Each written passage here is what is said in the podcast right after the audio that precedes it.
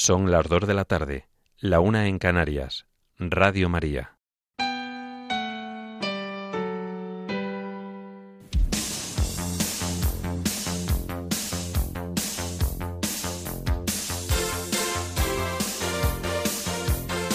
Servicios informativos de Radio María.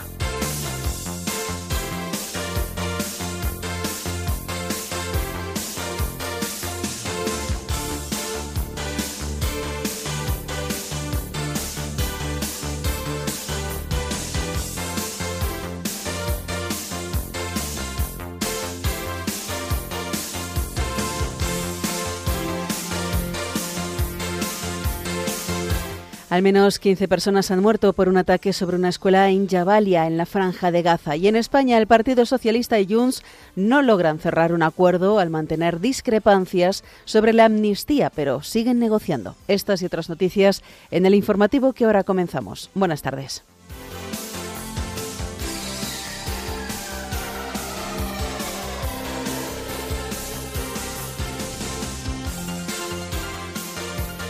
Caritas Líbano alerta de una posible crisis humanitaria ante la escalada del conflicto en, Oriente Próximo y las tensiones regionales que vive el país. Dos teólogos y filósofos españoles reciben el premio Ratzinger 2023. La Archidiócesis de Madrid organiza diversos para celebrar los 75 años de la coronación canónica de la Virgen de la Almudena. El Seminario de Salamanca celebra la fiesta de su patrono, San Carlos Borromeo. La presidenta de la Comisión Europea, Ursula von der Leyen, llega a Kiev para hablar de integración, sanciones y asistencia a Ucrania. En Nepal aumentan a 136 los muertos por un terremoto de magnitud 6,4 en la escala Richter.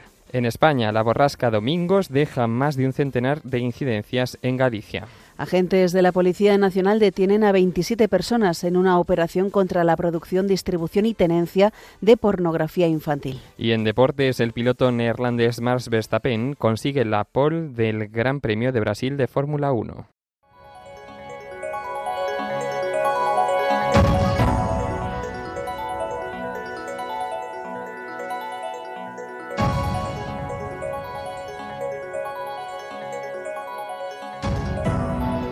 Al menos 15 personas han muerto y 70 han resultado heridas por un ataque perpetrado sobre una escuela en el campamento de refugiados de Yamnalia, situado en la zona norte de la Franja de Gaza y escenario de los últimos días de una intensificación de los bombardeos israelíes. En la escuela de Al-Fajura, vinculada a la Agencia de la ONU para los Refugiados Palestinos, UNRWA, se refugiaban personas que han tenido que abandonar sus hogares desde el inicio de la ofensiva militar israelí sobre Gaza. La UNRWA ha denunciado sucesivos ataques sobre sus instalaciones, teóricamente protegidas por el derecho internacional y en las que se refugian ahora unos 700.000 desplazados. Desde el inicio de la actual ola de violencia, al menos 72 trabajadores de la agencia han perdido la vida y 47 instalaciones han sufrido daños. Por otro lado, el primer ministro libanés en funciones, Nayib Mikati, ha solicitado al secretario de Estado de Estados Unidos, Anthony Blinken, que su administración interceda para frenar la agresión israelí tanto en la franja de Gaza como en el sur del Líbano, donde los cruces de ataques con el partido milicia Hezbollah son prácticamente diarios. Mientras el secretario general adjunto de Asuntos Humanitarios de Naciones Unidas, Martin Griffiths, ha reiterado la importancia de las pausas humanitarias para poder atender las inmensas necesidades de la población gazatí y ha lamentado, ha dicho, que los resultados obtenidos en las negociaciones no son suficientes. Hasta ahora, 329 camiones han entrado en Gaza a través del paso de Rafah para proporcionar ayuda. Cambiamos de asunto. En España, el Partido Socialista y Juntos por Cataluña no han logrado cerrar un acuerdo para que la formación que lidera Carles Puigdemont apoye la reelección del presidente del Gobierno en funciones, Pedro Sánchez, al haber diferencias sobre algunos aspectos de la ley de amnistía, por lo que sigue en el aire la fecha del debate de investidura. Los miembros del partido Juntos por Cataluña han enfriado las expectativas de un pacto inminente con los socialistas, por los escollos que sigue habiendo en la negociación sobre la medida de gracia a los procesados por el proceso independentista, ya que consideran insuficiente lo pactado con Esquerra Republicana. Carles Puigdemont, quien permanece huido en Bruselas de la justicia española por su papel en el referéndum ilegal en Cataluña en 2017, se ha reunido en su despacho del Parlamento Europeo con el secretario general de Juntos por Cataluña Jordi Turull, y la portavoz del partido en el Congreso, Miriam Nogueras. También se ha desplazado a la capital europea el secretario de organización del PSOE, Santos Cerdán, aunque no ha habido un encuentro presencial entre ambas partes como el que hubo el pasado lunes. Ambos partidos se han intercambiado llamadas y documentos sobre los puntos de la amnistía en los que no hay consenso para que a su vez sean consultados con juristas, por lo que la negociación se mantiene abierta y sin pistas de cuándo podría cerrarse. La falta de acuerdo con Juntos por Cataluña ha hecho que no se haya registrado la proposición de ley sobre la medida de gracia, un paso clave para acelerar la convocatoria del debate de investidura. Desde el Partido Socialista se insiste en que se sigue trabajando para que la investidura se celebre el 8 y 9 de noviembre, una vez cerrado el pacto con Esquerra Republicana, que además de la amnistía incluye el traspaso íntegro del servicio de cercanías y la asunción del Estado de parte de la deuda autonómica cifrada en 15.000 millones. Por otro lado, el presidente del Partido Popular, Alberto Núñez Feijóo, ha convocado a los portavoces del Congreso, Senado y Parlamento Europeo para analizar la respuesta a esas cesiones acordadas por el Partido Socialista con los partidos independentistas catalanes y coordinar acciones dirigidas a garantizar la igualdad entre todos los españoles. La condonación de parte de la deuda de Cataluña con el Estado referida al Fondo de Liquidez Autonómica ha unido a comunidades gobernadas por Partido Popular y Partido Socialista para pedir el mismo trato y que esa medida sea fruto de una negociación multilateral. En medio del debate político, la Audiencia Nacional ha enviado a juicio por delitos de terrorismo a 12 miembros de los Comités de Defensa de la República, los CDR, investigados por pertenecer a una facción radicalizada de estos grupos que planeó supuestamente sabotajes o acciones violentas en sedes oficiales de Cataluña en 2019. Esta es una de las causas abiertas que podría ser susceptible de encuadrarse en una futura amnistía. A su vez, la Guardia Civil ha concluido que la Secretaría General de la Secretaria General de Esquerra Republicana, Marta Rovira, realizó cometidos de coordinación del movimiento Tsunami Democratic, surgido en el año 2019 para protestar contra la sentencia del proceso independentista, sobre todo en relación a la búsqueda de apoyos institucionales y de su partido político.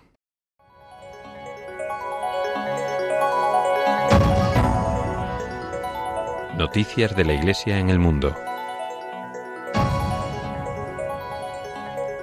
Caritas Líbano ha alertado de una posible crisis humanitaria debido a la escalada del conflicto en curso en Oriente Próximo. Por ello, su presidente, el padre Michel Abud, ha hecho un llamamiento a la asistencia urgente y ha expresado su profunda preocupación por las tensiones regionales. En este contexto, el padre Abud ha indicado que la guerra en curso entraña graves riesgos para la situación en su país.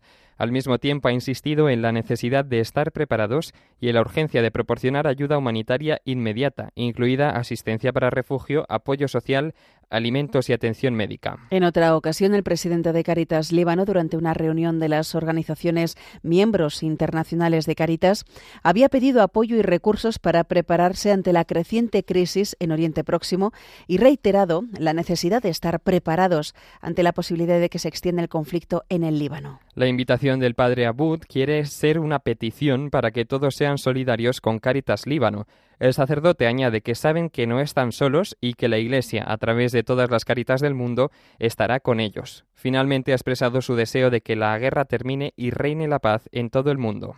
Viajamos ahora a tierras africanas. En Nigeria, el padre Joseph Ekesioba, ex maestro de novicios del monasterio benedictino de Eruku, ha explicado que han decidido reubicar a los monjes para resguardar su seguridad tras el asesinato del padre Godwin Etze, uno de los tres religiosos que fueron secuestrados en el centro norte de Nigeria. Al mismo tiempo, el padre Ekesioba ha afirmado que siguen recibiendo amenazas de ataques.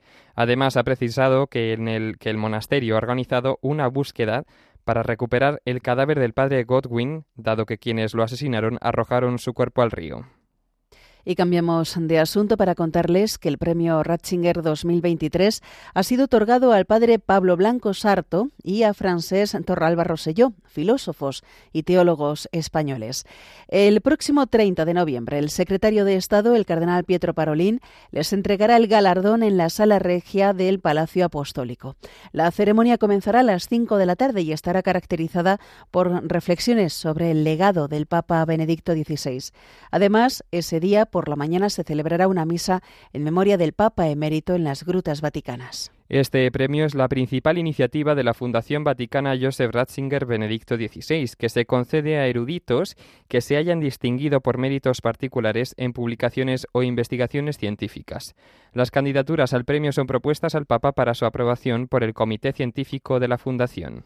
Uno de los galardonados, el padre Pablo Blanco Sarto, nació en Zaragoza y estudió filología hispánica en la Universidad de Navarra. Además, finalizó sus estudios de teología en Roma y el doctorado en filosofía. Fue ordenado sacerdote en septiembre de 1997. Completó su doctorado en teología dogmática con un estudio sobre la teología fundamental y las religiones de Joseph Ratzinger. Además, es autor de numerosos estudios y volúmenes sobre la vida, pensamiento y obra del Papa Benedicto XVI. Otro de los premiados es Francesc Dorralba Rosselló, también filósofo y teólogo. Está casado y es padre de cinco hijos. Es doctor en filosofía, en teología, en pedagogía y ha estudiado historia, arqueología, arqueología y artes cristianas. Además de ser profesor de universidad, se dedica a escribir y difundir su pensamiento orientado hacia la antropología filosófica y la ética. Más noticias. Hoy se celebra el festival virtual conocido como Catholic Media Fest, que alcanza su tercera edición. Está organizado por la red de divulgadores católicos de diversos países que se reúnen telemáticamente para compartir experiencias de evangelización en las redes sociales. El primer Catholic Media Fest se realizó en el año 2020 con el objetivo de motivar la beatificación de Carlo Acutis, que tuvo lugar el 10 de octubre de ese mismo año. El programa de este evento cuenta con entrevistas y conciertos en directo mientras se interactúa con el público. Entre los temas principales destaca el seguimiento que se llevará a cabo de los mensajes que emite el Papa Francisco, así como la vocación al matrimonio, al sacerdocio y a la vida religiosa. Otro de los aspectos está destinado a reflexionar sobre la sinodalidad de la Iglesia.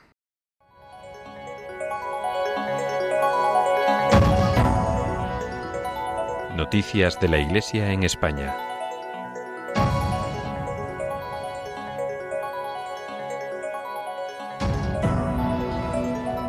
La Archidiócesis de Madrid está preparando la fiesta de su patrona, Santa María la Real de la Almudena, que se celebrará el próximo jueves 9 de noviembre. Este año, y con motivo del 75 aniversario de su coronación canónica, ha escogido como lema Reina y Madre Nuestra.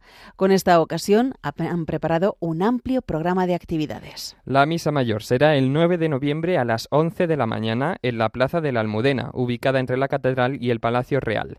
Estará presidida por el arzobispo de Madrid, el cardenal José Cobo, y concelebrada por los obispos auxiliares, los vicarios episcopales y el cabildo, además de una amplia representación del presbiterio diocesano. En esta celebración, el alcalde de Madrid, José Luis Martínez Almeida, renovará el tradicional voto de la villa. A continuación empezará la procesión por las calles de la capital. Como preparación a la fiesta, la catedral acogerá entre este domingo y el martes a las 7 de la tarde un triduo en honor a la Virgen. Asimismo, el miércoles a las cinco y media de la tarde en el templo se ofrecerá un concierto del Orfeón Sociedad de Conciertos de Madrid. Y a las ocho y media de la tarde tendrá lugar la tradicional vigilia de jóvenes que podrá seguirse por el canal de YouTube del Arzobispado. A su vez, el martes 7 y el miércoles 8 de noviembre, numerosos colegios participarán en la tradicional ofrenda floral solidaria en la Plaza de la Almudena. Además, desde el día 7 hasta el domingo 12 de noviembre se invita a los madrileños a que honren a la Virgen con flores y también con alimentos no perecederos que serán donados a la Caritas Parroquial de San Juan de Dios en la Uva de Vallecas y a la comunidad de San Egidio. La Archidiócesis de Madrid ha comunicado que las celebraciones se prolongarán hasta el 18 de noviembre a las 8 de la tarde, momento en el que se podrá disfrutar del último de los conciertos solidarios programados. Los beneficios obtenidos por el mismo irán destinados a la comunidad de San Egidio y correrá a cargo de la agrupación coral ITER. Los otros dos conciertos tendrán lugar el día hoy y el, o sea, los otros dos conciertos tendrán lugar hoy sábado y el 11 de noviembre a la misma hora. El primero de ellos será ofrecido por la Orquesta Sinfónica del Ayuntamiento de Madrid en favor de la obra de caridad de la Corte de Honor de la Almudena. El día 11, a beneficio de Caritas Diocesana de Madrid, estará interpretado por la banda militar del acuartelamiento del Ejército. El seminario de la diócesis de Salamanca se ha reunido esta mañana en la Casa de la Iglesia para reflexionar sobre cómo dar un impulso a la pastoral vocacional sacerdotal y orar por las vocaciones en el día de su santo patrono, San Carlos Borromeo. La celebración ha comenzado con un momento de reflexión en el aula Virgen Vega, en el que se ha profundizado en torno a la urgencia de impulsar la pastoral vocacional sacerdotal en la diócesis de Salamanca. En torno a la una de esta tarde ha comenzado una Eucaristía en la Capilla Mayor, presidida por el obispo de Ciudad Rodrigo y obispo de Salamanca, Monseñor José Luis Retana. Durante la misa se ha elevado una súplica pidiendo al Señor que suscite vocaciones al ministerio sacerdotal en la Iglesia diocesana. Esta jornada concluirá con una comida en el comedor mayor de la Casa de la Iglesia.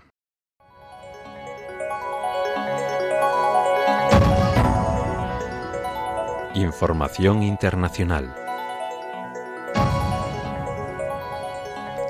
La presidenta de la Comisión Europea, Ursula von der Leyen, ha llegado hoy en tren a la capital ucraniana para reunirse con las autoridades del país y transmitirles que la institución que preside apoyará a Ucrania por el tiempo que sea necesario. Von der Leyen ha explicado que el tema de la ampliación encabezará la agenda.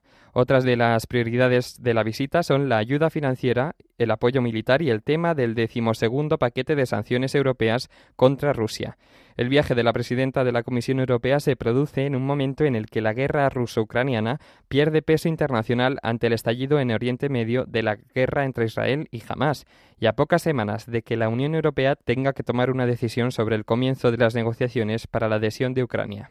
Nos vamos a Nepal, donde al menos 136 personas han muerto y más de 140 han resultado heridas por un terremoto de magnitud 6,4 en la escala Richter que ha azotado el oeste del país en las últimas horas de ayer y que ha llevado al gobierno a movilizar varias agencias de rescate para responder a la emergencia. Según el Centro Nacional de Sismología del país, el terremoto tuvo lugar ayer a las 11 y 47 minutos de la noche, hora local, y se originó a unos 10 kilómetros de profundidad. Los distritos de Jajarkot y Rukum Occidental, en la zona oeste de Nepal, han sido los más golpeados por el terremoto, cuyo balance de víctimas aún es provisional. Además, se tiene constancia de tres réplicas en la hora siguiente, con una magnitud de al menos 4,2 en la escala de Richter. El primer ministro de Nepal, Pushpa Kamal Dahal, ha expresado su dolor por las pérdidas humanas y materiales y ha ordenado movilizar tres agencias de seguridad para el inmediato rescate y consuelo de los heridos. El temblor se ha sentido también en el norte de India, incluida su capital, Nueva Delhi. El primer ministro indio, Narendra Modi, ha expresado igualmente su solidaridad por la tragedia y se ha ofrecido en redes sociales a brindar al país vecino toda la asistencia posible. Más noticias. El portavoz del secretario general de Naciones Unidas, Stefan Dujarric, ha subrayado, citando datos de la Oficina de la ONU para la Coordinación de Asuntos Humanitarios, que más de 300.000 personas han sido expulsadas de sus hogares por la escalada de violencia en la provincia de Kivu Norte, en la parte oriental de la República Democrática del Congo, solo en el mes de octubre. Esta cifra eleva a más de 6 millones el total de personas desplazadas en las zonas orientales de República Democrática del Congo, una situación que se ha visto agravada por los continuos brotes de cólera y sarampión que azotan las provincias orientales del país. A este respecto, el portavoz del secretario general de Naciones Unidas ha lamentado que la volátil situación en el país ha derivado en la suspensión temporal de las operaciones humanitarias en algunos puntos del país como consecuencia de la violencia.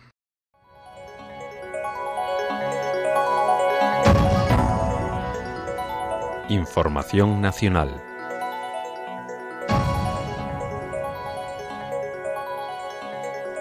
La borrasca Domingos, que afecta este fin de semana a una gran parte de la península, ha provocado ya en Galicia más de un centenar de incidencias. Pontevedra es la provincia más afectada por la meteorología adversa. Entre las 6 de la tarde de ayer y las 6 de esta madrugada, el Centro Integrado de Atención a las Emergencias 112 Galicia ha contabilizado 109 incidentes, 63 desde la medianoche.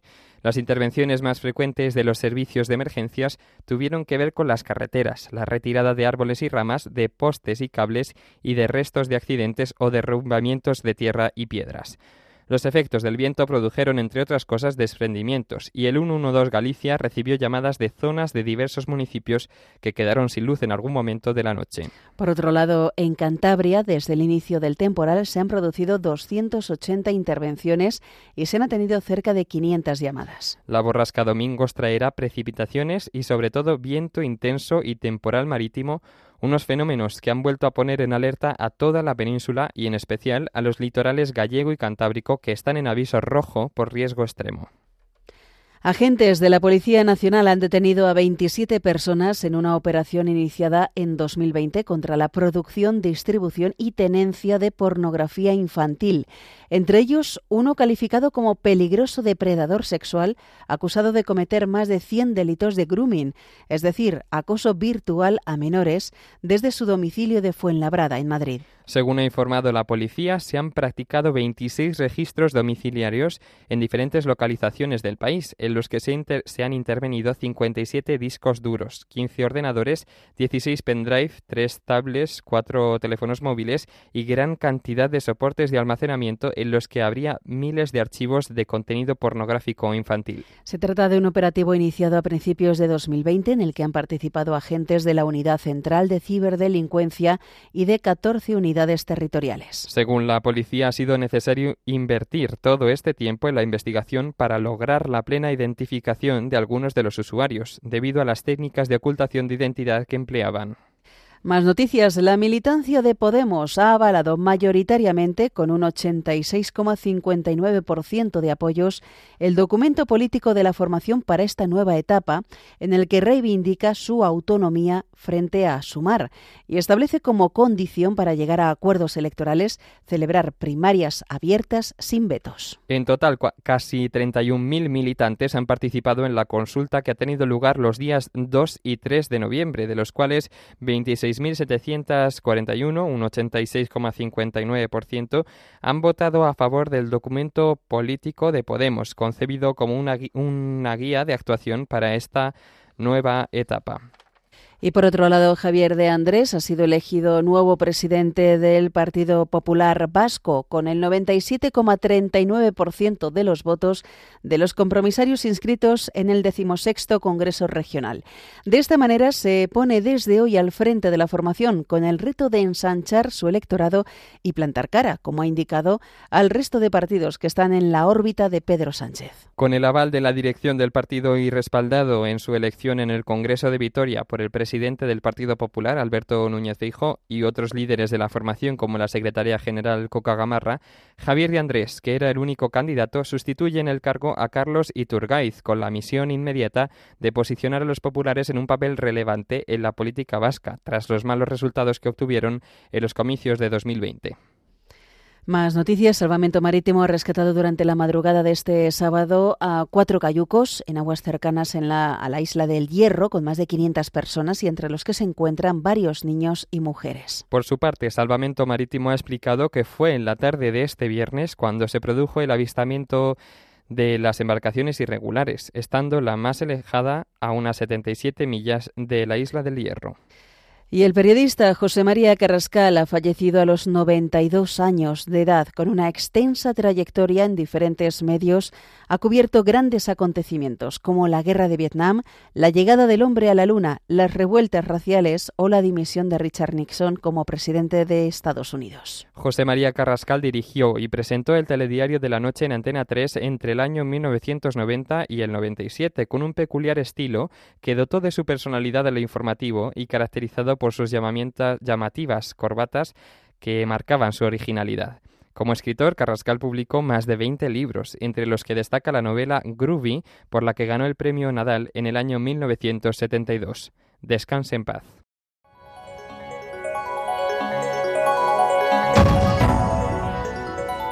Información deportiva.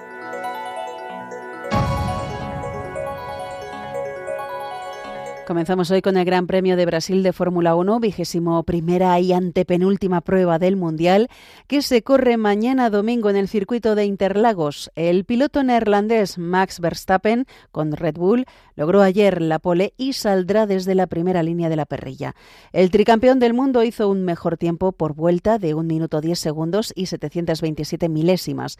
Por lo que respecta a los españoles, Fernando Alonso saldrá en la cuarta plaza, mientras que Carlos Sainz lo hará de la séptima. Por otro lado, el tenista serbio Novak Djokovic derrotó ayer al danés Holger Rune por 7 a 5, 6 a 7 y 6 a 4 y se clasificó para las semifinales del Masters 1000 de París.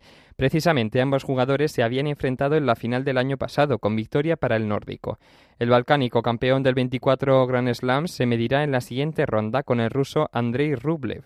La otra semifinal la juegan el griego Stefanos Tsitsipas y el búlgaro Grigor Dimitrov.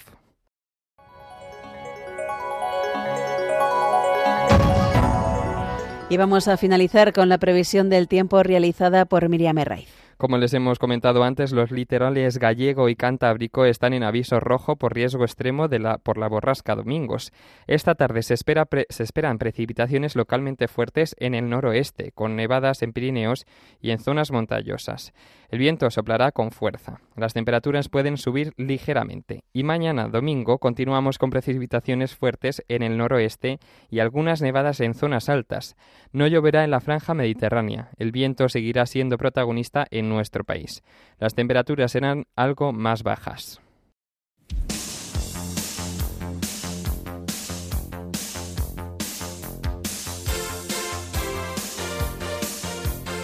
Es todo por ahora. Los hemos acompañado en la redacción Cristina Abad y se lo hemos contado José García y Yolanda Gómez. Más noticias esta noche a las 10, a las 9 en Canarias.